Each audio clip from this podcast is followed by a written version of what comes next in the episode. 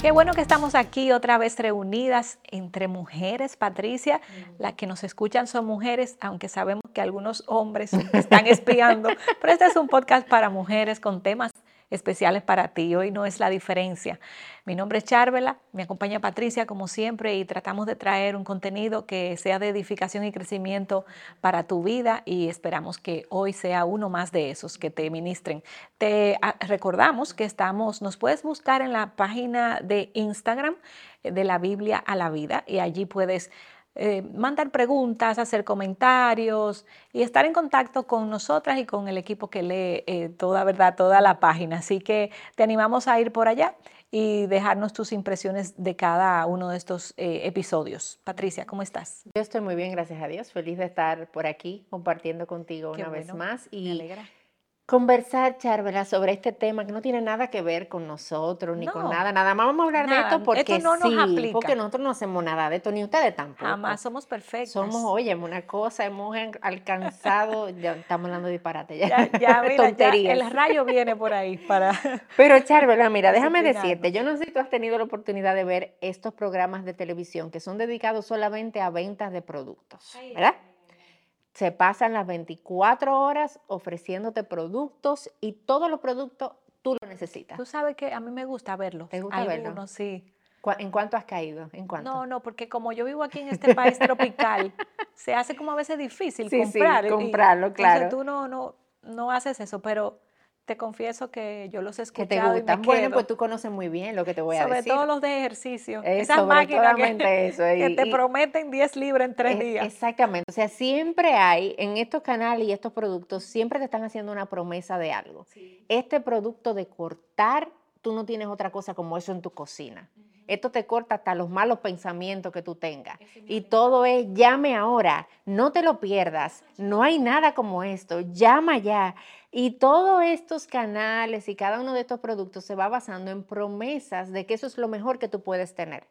De que si tú no lo compras, el problema es que tú te estás perdiendo una oportunidad, porque ellos te están dando el mejor deal y va a satisfacer tu necesidad en esa área como ningún otro producto lo va a hacer. Pero nosotros sabemos que eso no es real. Porque hemos, si tú Porque hemos cometido. Yo he comprado, ahora que tú me lo acuerdas, yo he comprado y cuando llega el producto... Tú dices, pero esto no, es, esto no funciona así. No, no. O sea, siempre esos productos nos están vendiendo algo que genuinamente no nos pueden dar. Y siempre aparece algo mejor. Después de ese, al tiempo, ellos mismos te ofrecen otra cosa mejor que ese, este producto mejorado, la versión 2.0 del producto. Y todo el tiempo nos están ofreciendo cosas que nos hace pensar que lo necesitamos, que no vamos a poder seguir viviendo sin eso y que tenemos que tener eso para ser felices. Y tú sabes que, Charvela, eso me acuerda mucho a los ídolos del corazón. Porque los ídolos del corazón siempre nos están ofreciendo lo que yo necesito, supuestamente. Tú me tienes a mí como un ídolo, tú vas a ser feliz, tú no necesitas más nada. Eh, idolatra a tu familia porque en tu familia está todo lo que tú necesitas. Idolatra tu trabajo porque ahí está tu seguridad. Porque tú no vas a encontrar esa seguridad en ningún otro lado. Eh, idolatra tu conocimiento porque genuinamente nadie sabe más que tú. Eh, crece en ese conocimiento, aférrate a eso porque eso es lo único seguro que tú tienes. Y de esa manera los ídolos nos van gritando a voces, ven a mí porque yo soy tu seguridad. Ven a mí porque yo soy lo mejor que tú puedes tener. Ven a mí porque tú no vas a encontrar otra cosa más segura que lo que yo te puedo ofrecer. Los ídolos, como su nombre lo indica, se proclaman como dioses en nuestras vidas y nosotros tomamos la decisión de abrazarlos y de decirle al Señor, muévete un chin ahí del trono, hay un ladito, déjame sentar esto aquí, porque yo sé que tú eres Dios, yo sé que tú estás ahí, yo sé que tú puedes, pero déjame agregarte esta otra cosa que te va a ayudar, Dios, a hacer tu papel en nuestra vida. Em, y nosotros estamos todo el tiempo, Charvela, idolatrando algo. Todo el tiempo hay un ídolo presente en nuestras vidas. Y oye lo que dice Ezequiel 14:3, que te lo voy a leer. Dice, hijo de hombre, estos hombres han erigido sus ídolos en su corazón y han puesto delante de su rostro lo que los hace caer en su iniquidad. Nosotros somos muy prontas, Charvela, a levantar ídolos de casi cualquier cosa. se nos hace muy fácil idolatrar algo, aún algo que en sí mismo es bueno. Lo que se nos hace difícil es identificar los ídolos en nuestra vida. Lo vemos muy fácil en el otro. Se nos hace fácil ver como tú, Charvela, levantaste un ídolo de tal cosa. Pero yo, Patricia, ver el ídolo que yo he levantado, yo soy ciega a mis propios ídolos y eso es algo de lo que queremos estar conversando aquí en este episodio. Así es, Patricia, y como tú dices, siempre tenemos que tener un ídolo ahí, siempre hay un ídolo en ese lugar. Y eso le pasó al pueblo de Israel. Y el relato que vemos en el Éxodo a mí me sorprende, porque el pueblo de Israel, ¿verdad? Te, recuerdo lo que dice el relato y a, a, todas ustedes que nos escuchan. Pues Moisés fue a recibir los diez mandamientos y como él se tardó un poquito, el pueblo le dijo a Aarón, haznos un Dios, no sabemos lo que está pasando como dices, haznos un Dios que vaya delante de nosotros. Y comenzaron a construir un ídolo inmediatamente porque no podían esperar, tenían que tener algo a quien idolatrar, algo que seguir, algo que mantuviera captivo, ¿verdad?, su corazón.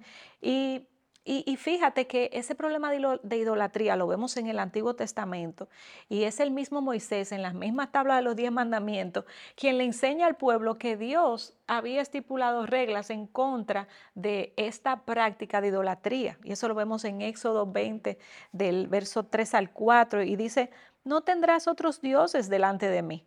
No, te harás ningún ídolo, ni semejanza alguna de lo que está arriba en el cielo, ni abajo en la tierra, ni en las aguas debajo de la tierra.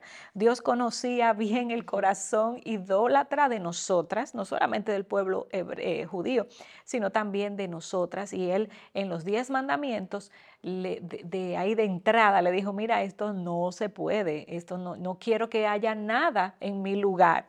Pero fíjate, ese, ese, tema de la idolatría no pasó solamente en el, Nuevo en el Antiguo Testamento, lo vemos también en el Nuevo Testamento. Y es por eso que encontramos varios versículos ahí donde la palabra de Dios, el apóstol Pablo y Juan nos mandan a rechazar la idolatría. Y mira, el primero está en 1 Corintios 8, 4, dice, por tanto, en cuanto a comer de lo sacrificado a los ídolos, sabemos que un ídolo no es nada en el mundo y que no hay sino un solo Dios. Y fíjate que Primera de Juan 5:21 dice, hijos, aléjense de los ídolos. Y nosotras, ¿verdad? Creo que también todo esto aplica para nosotras en el día de hoy, nos llama a hacer una revisión de si hay ídolos en nuestro corazón, que seguro lo hay, pero ¿cuántos hay? ¿Cuáles son? Es lo que queremos, ¿verdad?, descubrir para sanar. Claro, y esto al final es un problema del corazón. O sea, lo vemos en el Antiguo Testamento porque es el mismo corazón. Lo vemos en el Nuevo Testamento eh, porque Pablo, hablando de la comida sacrificada a los ídolos, te está dejando entender que hay ídolos. O sea, hay ídolos a los que se le están sacrificando cosas.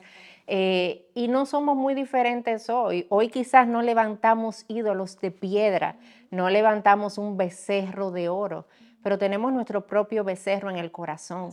Eh, no lo vemos, no nos postramos delante de una imagen necesariamente, pero sí nos postramos delante de aquello que levantamos como un Dios en nuestra vida y eso es a lo que tenemos que prestar atención. Y a veces tendemos a criticar a otras religiones y culturas que tienen eh, ídolos hechos de piedra y decimos, oye, eso, mira eso, idolatrando eso, pero ignoramos que, como tú dices, hay ídolos impalpables que son igual de pecaminosos y que le están robando la misma gloria a nuestro Señor. Exacto, y de lo que nosotros nos estamos postrando delante de ellos también. Eh, y mira, algo muy interesante, Charvela, y es que tú leíste los primeros mandamientos que hablan sobre la idolatría. Eh, y la razón por la que la idolatría aparece en primer lugar en los diez mandamientos es porque la idolatría es siempre la razón por la cual hacemos algo mal es siempre la razón por la cual nosotros cometemos algún pecado. Y oye como lo dice Tim Keller eh, de una manera tan clara, dice, nunca violamos los otros mandamientos sin romper el primero de ellos. Cada vez que yo estoy violando algún otro mandamiento, ya yo he roto el primero. Eh, no tendrás otros dioses delante de mí. Entonces el secreto es poder identificar esos ídolos del corazón y desmantelarnos, porque en la medida en la que yo desmantelo esos ídolos de mi corazón, yo también me voy a estar guardando de otras áreas de pecado también, porque la idolatría es como, es como esa base eh, que me lleva a romper otros mandamientos de parte eh, de Dios. Entonces, nosotros necesitamos estar alerta, Charvela, de nuestros corazones, porque somos máquinas fabricadoras eh, de ídolos. Estamos todo el tiempo idolatrando cosas y tratando de poner nuestra seguridad en alguna otra cosa que no es Dios. Y mira, John Piper define la idolatría, porque es importante traer esto, y dice que la idolatría comienza en el corazón, nos dice sobre ella, desear, disfrutar, estar satisfecho con cualquier otra cosa que atesores más que a Dios. Todo lo que yo atesore más que a Dios se convierte en un ídolo para mí corazón. Por lo tanto, necesitamos estar vigilantes, atentos, examinándonos todo el tiempo, examinando nuestro corazón, porque nos engañamos, Charvela. O sea, nos hacemos pensar que eso está bien, que no hay problema, que es que yo amo mucho a mi familia. Y la realidad es que yo estoy idolatrando a mi esposo o a mis hijos. Y a veces pensamos que Dios está por un lado y estas cosas van por el otro y que, que nunca nada de eso quitará el lugar que le corresponde a Dios. Pero es una mentira, eh, porque como tú dices, cuando mis afectos son mayores por una cosa que por Dios, ya e, e, el, santuario es uno que lo ocupa, es un ídolo que hay en ese lugar. Y es el primer lugar, como dice Piper, le, le, toca a Dios. Y a veces decimos, no, Dios está ahí, pero esto también, y queremos ponerlo a la par, pero no sucede así. Siempre ese ídolo que no es Dios está por encima. Y mira, el pecado es un problema de amor. Cuando yo peco, a nosotros no nos gusta reconocer esta realidad, pero yo peco porque yo estoy amando otra cosa más de lo que amo a Jesús. Entonces yo amo mi pecado. Y peco porque pienso que eso me va a traer más satisfacción que lo que el mismo Dios puede traer a mi vida. Y al final de cuentas, ahí está la idolatría también. Entonces, por eso es que necesitamos estar alertas, examinar nuestro corazón. Y parte de lo que queremos hacer ahora es poderte dar algunas áreas en las que hay preguntas que tú puedes hacerte con este propósito de examinarte, de ver qué está pasando en mi corazón. ¿Hay algún ídolo que yo necesite rendir delante del verdadero Dios? y venir en arrepentimiento delante de Él. Y una de las áreas que podemos mencionar es que examines tu atención. Pregúntate cuáles cosas deseas o tú dedicas, a la que tú le dedicas tu mayor atención. ¿Qué quisieras estar haciendo cuando estás, por ejemplo, en tu tiempo de la palabra. A veces estamos estudiando la palabra o estamos orando y mi atención está en otro lugar, mi mente está en otro lugar. Hay otra cosa que yo quisiera estar haciendo en vez de estar haciendo aquello que trae vida a mi alma. ¿Dónde está tu atención? ¿A dónde se va con más frecuencia? Presta atención, oh mujeres, prestemos atención a nuestra imaginación, nuestra imaginación que es tan poderosa. Eh, ¿A dónde se va tu mente en tus tiempos de ocio? Eh, con cuáles cosas tú tiendes a soñar despierta, cuáles cosas tú tiendes a imaginarte, a crear un mundo, qué tal si mi vida fuera de tal o cual manera, qué tal si yo tuviera esto o aquello, porque eso te va a dar información de a dónde está tu corazón, a dónde se está yendo tu corazón, porque ahí se está yendo tu mente también. Y esto tan interesante, examina tus búsquedas en Google. Eh, porque Google se ha convertido en nuestro médico, en nuestro chef, en nuestro consejero y nuestras búsquedas revelan nuestros intereses. Lo que yo busco con más frecuencia revela mis intereses. Y no es necesariamente que una búsqueda en Google te va a decir, ah, buscaste esta receta, este es tu ídolo. No es eso. Pero me ayuda a ver qué yo estoy buscando con más frecuencia. ¿Qué es lo que yo me encuentro cuando no tengo nada que hacer y quiero saber qué yo estoy buscando eh, con frecuencia, valga la redundancia? O sea, todo el tiempo, a, a, dónde yo voy, a qué páginas yo recurro, qué yo quiero leer, qué yo quiero saber. Entonces, esas son áreas que tú puedes ir examinando. Bueno, Patricia, hay otra área importante examinar y es mis finanzas. Tú no sabes lo revelador que es un presupuesto y un estado de la tarjeta de crédito. Mira, ahí tú puedes encontrar... Eso habla solo. Eso habla solo y habla mucho. Incluso con necesidades básicas como es el alimento y la vivienda, tú puedes estar idolatrando la comida con excesos y puedes estar idolatrando hasta el lugar donde vives porque pagas un sobreprecio por estar en esa zona de vivienda. ¿Dónde se van tus gastos? Hay una desproporción por compras de ropa, estoy fuera del presupuesto porque no me he podido someter eh, a una disciplina de no comprar eh, productos innecesarios de belleza, que normalmente nosotras las mujeres ahí es que más gastamos, en salón, en belleza, en ropa.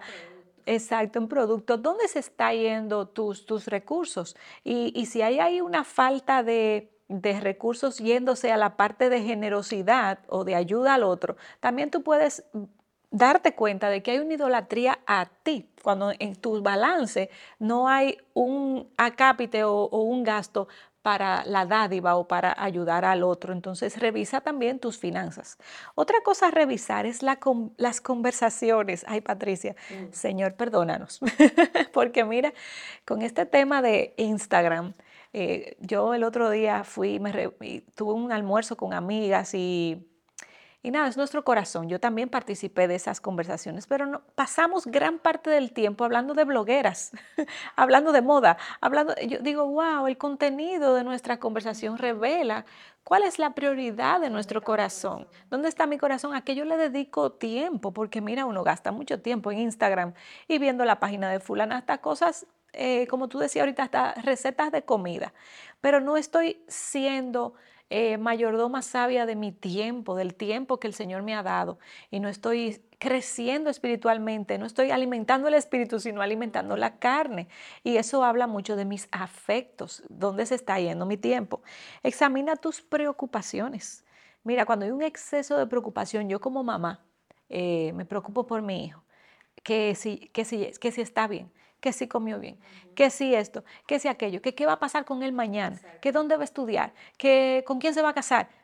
No es que no pueda pensar en eso, pero dice la palabra de Dios que eh, con acción de gracia llevemos todas nuestras súplicas a los pies del Señor. El problema está cuando mi mente está absorta de preocupaciones que nos deja ver que quizás mis hijos y mi esposo se están convirtiendo en un ídolo para mí, porque ahí es que yo estoy, mira, eh, desbordando mi tiempo y mis pensamientos. definitivamente. Y al final lo que queremos con esta pregunta, Charvela, es que te puedan servir para tú hacer este propósito de examinarte. Eh, que nosotros podemos decirle, Señor, examina mi, mi corazón y conóceme y ve si hay en mi camino de perversidad pero guíame al camino eterno. Y al final no queremos traerte estas preguntas con un sentido de pesar, de que examines tu corazón y entonces te das cuenta y diga, wow, pero qué mal, qué mal estoy, qué mal lo estoy haciendo, y entonces comiences a culpabilizarte. No, no, no. Ponte los lentes del Evangelio y a través de los lentes del Evangelio examina tu corazón. ¿Y por qué los lentes del Evangelio? Porque si lo hacemos sin eso, entonces vamos a quedar sin esperanza.